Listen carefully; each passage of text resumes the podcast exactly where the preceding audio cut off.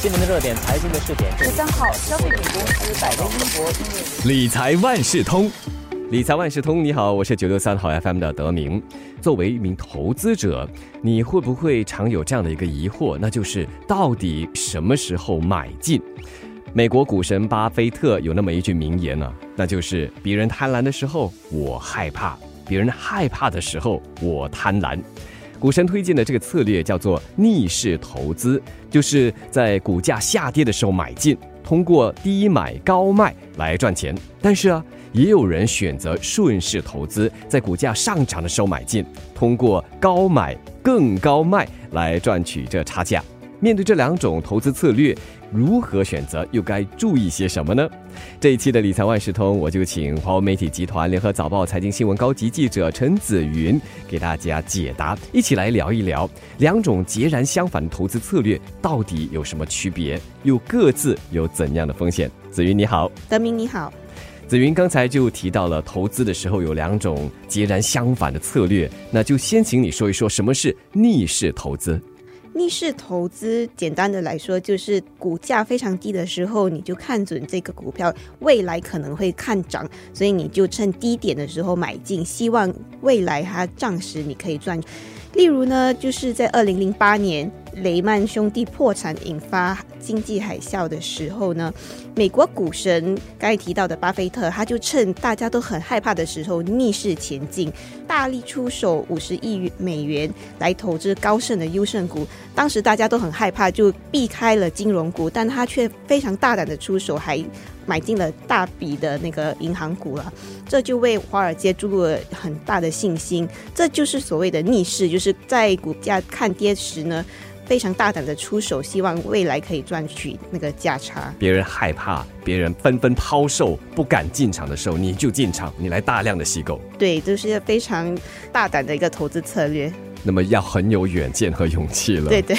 那么要怎么才能找到值得投资的低价股票呢？嗯，当然，大家在股价跌的时候买进呢，也不是完全只是靠运气啦，也是要有一些的分析。这个策略呢，其实就是要根据公运价 （fair price） 来进行那个估价，可以考虑两个方面的比例，一个就是 price to book ratio，就是所谓的市账率。市账率就是指股价还有账面值的比例。一般上呢，如果比例很低的话呢，就是那个估值比较低，就是可能市场觉得这个估价不是很高。所以，如果你可以考虑它其他的基本面，可能它财报中的其他的数据啦，还是那个整体公司的基本面还算是不错的话，你可以考虑用这个逆势策略法。嗯。那另外一个可以考虑的一个数据呢，就是本益比 （price to earnings ratio）。所谓的本益比，就是投资者愿意花多少钱来赚一块钱。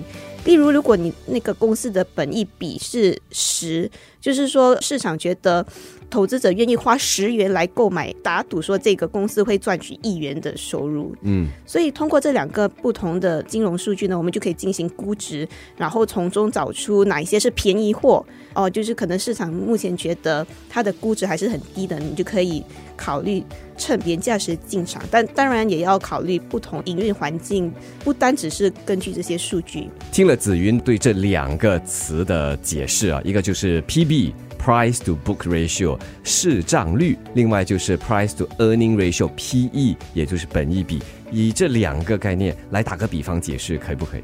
例如说市账率非常低，就是股价现在还是很低，但是可能它的账面值就是它的 book value，其实它这个公司是有价值的，但是可能市场觉得它的估值可能没有那么的高，所以如果那个 P/B ratio 就是这个市账率很低的话呢，你就可以考虑买，因为现在那个估值还不是很低，但是其实这个公司可能有潜力来赚取更多的收入。然后另一个呢，刚才我提到的就是本益比 （price to earning ratio），price 指的就是股价啦，就是投资者愿意花多少钱来打赌说这个公司会赚取一块钱。例如说，如果是十的话呢，投资者就是愿意花十元，那个股价十元来赚取公司的一元收入。也就是市场看好它，看准它，比例越高的话，它被看好的可能性就越高。对对。刚才也提到了逆势策略，它又采用的是怎么样的一种评估方法？有什么好处？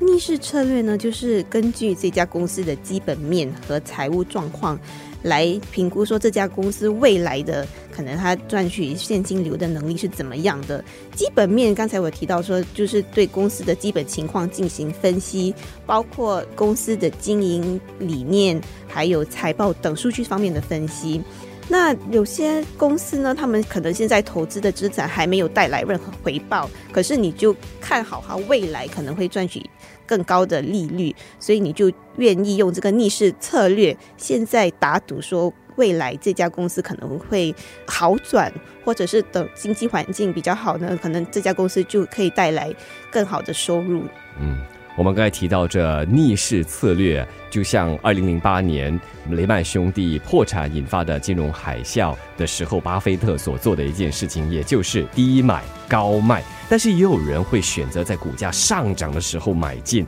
就等到这股价涨得更高的时候再来卖出。这就是我们所说的顺势投资吗？对，顺势投资就是当股价很高的时候呢，你再买进，希望可以从。高买更高卖来赚取更高的那个价差，那这顺势投资呢，不在乎那个估价或者那些金融的指标啦，那些数据，它就是根据那个自相关分析法来预测股价的变动。例如呢，如果股价过去五天已经连涨了五天，然后你就可以更大的可能性呢，它下来五天也可能继续延续涨势。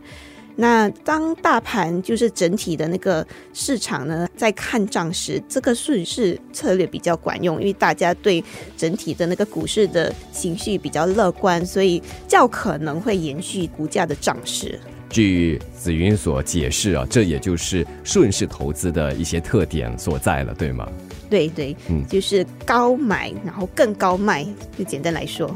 有句话那么说，回报越高，风险就越大。那逆势投资也好，顺势投资也好，这两种不同的策略，想必也有各自的风险。能不能更具体的来给大家解释一下？是的，这两种投资策略都面对不一样的风险。例如那个逆势投资呢，你就要非常小心，可能会陷入价值陷阱，就是这些股票看起来很便宜。但是可能它长期这个股价都是没有起色的，一个原因可能就是市场呢根本就不看好这家公司的未来，这是所谓的 value trap，就是价值陷阱。一个原因可能也就是因为这家公司没有什么盈利增长的潜能。当然，投资者呢也要非常小心的是，有些公司它的基本面看起来不错，可是因为能见度低。或者是可能少了一些基金经理投资大笔钱，因为基金经理他的资金流动会比较大，就导致那个股价长期呢是处在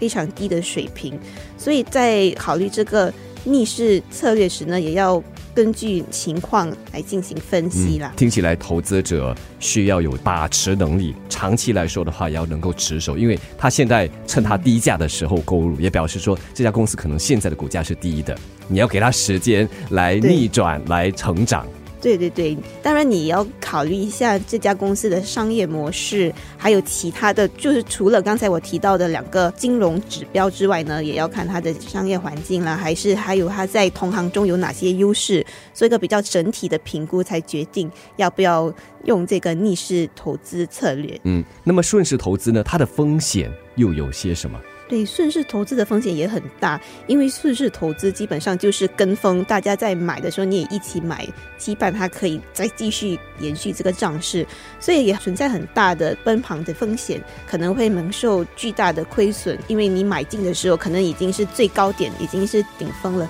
然后接下来大家开始抛售时，你就可能受影响。那这也有一点炒作的成分，还有投机，所以投资者比较小心，因为这个。顺势投资策略呢，完全就不顾公司的基本面，就看大家在买进时也跟风，那你就要非常小心，要判断除了这些跟风的那个因素之外，还有哪些因素呢可以推动这家公司的未来盈利？投资者也要观察的很紧。有些什么风吹草动哈，特别是这个价钱突然掉落的话，他就要有马上采取行动了。对，就是要见好就收。如果发现呢股价的那个波动非常大呢，你就要快点止血，不然的话你会越亏越多。而且因为这个顺势投资法呢，需要进行很大量的买卖买卖，所以可能要支付的交易费会较高。顺势投资的那个投机期限呢，就是比较短的，必须要有良好的风险管理来应对这些股价的上下波动。这些股票的流动性呢，通常是非常高，而且股价是起伏不定，所以投资者一定要非常注意股价任何的风吹草动，就要判断是否要退场。那如果股价呢失去了上升的动力，当然就要见好就收，快点套利，然后转向另一个短期的买入机会。所以这个顺势投资法是短期，那刚才提到的逆势投资法就是比较长期的投资策略，你就必须要等待股价好转，因为现在它可能。处于非常低的水平，可是等到它可能接下来有企业的一些行动啊，或者一些比较利好的消息呢，可能就会导致它的股价改善。那你就要要留意一下公司的那些消息啦。嗯，